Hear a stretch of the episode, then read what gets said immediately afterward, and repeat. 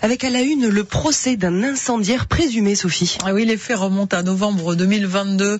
Un immeuble de la rue de Liège à Pau, près de la place Verdun, détruit dans un incendie. Et un homme de 61 ans devant le tribunal de Pau aujourd'hui. Parmi ceux qui ont perdu toutes leurs affaires ce jour-là, Benjamin, qui vivait depuis 15 ans dans l'immeuble. Je suis arrivé assez vite et j'ai vu les pompiers, les gyrophares, euh, la fumée. C'était pas très impressionnant quand je suis arrivé. Enfin, je, jamais j'ai pensé que l'immeuble allait cramer. Quoi.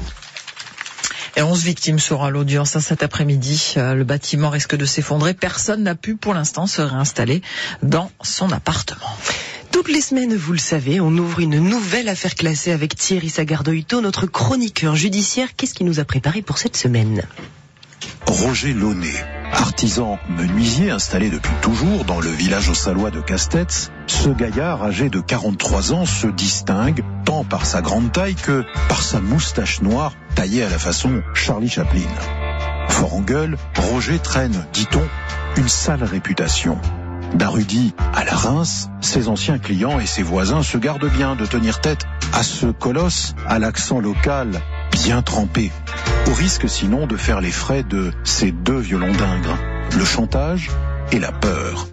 Et cette semaine, c'est le maire de la guerre, l'agression contre le maire de Louvis-Juson. Un épisode tous les jours, un épisode chaque jour à 8h40. Rendez-vous, eh bien, tout à l'heure.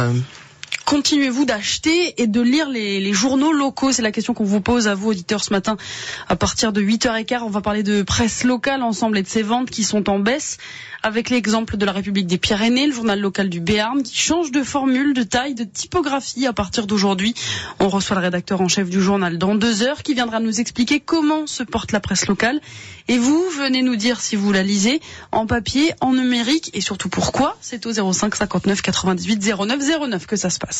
Et puis dans euh, Ma rue, son nom, vous connaissez cette petite chronique, c'est Olivier Quérault qui nous raconte chaque matin l'histoire des noms de nos rues.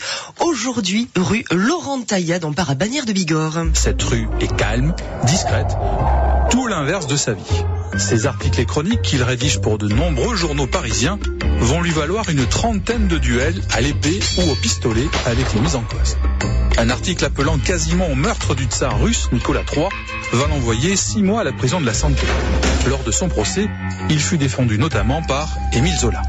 Un écrivain insolent amoché par des duels. Rendez-vous à 6h20 avec Olivier Quérault. Les jeunes agriculteurs des Hautes-Pyrénées se sont à nouveau mobilisés cette nuit. La cible à nouveau, les grandes surfaces. Une vingtaine ont été visées à Tarbes et aux alentours. Les entrées livraisons sont bloquées ce matin par du lisier, du foin, des pneus.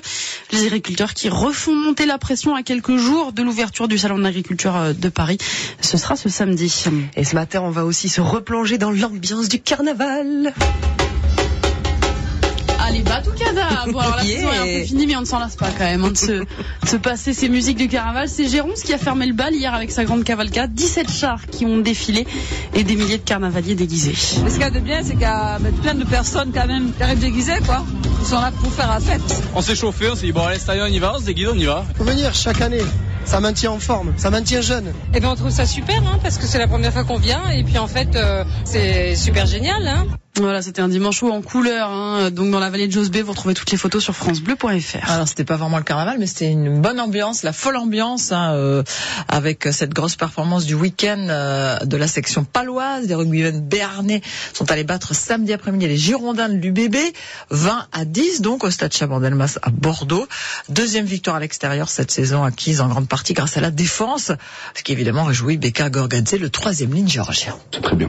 Très très très mon père, très fier. Parce que là, encore une fois, pour revenir euh, contre Castres, on, est- on a été euh, comme des petits garçons. euh, Ils ont fait tout ce qu'ils voulaient, euh, donc euh, je suis content. Franchement, ça fait beaucoup de bien à la tête. Allez, beaucoup de bien pour le prochain match aussi au Hameau. Ce sera face à Toulon samedi. Alors les footballeurs palois, eux, n'ont pas eu euh, tout à fait euh, la même chance. Ils se sont fait battre à domicile par les Normands de Quevilly. Deux buts à zéro. Match raté pour le Pau FC lors de cette 25e journée de Ligue 2. Euh, Pau qui glisse à la 12e place au classement avant d'aller affronter Grenoble. Et puis on souhaite un joyeux anniversaire à Syl. Il est né en 1963.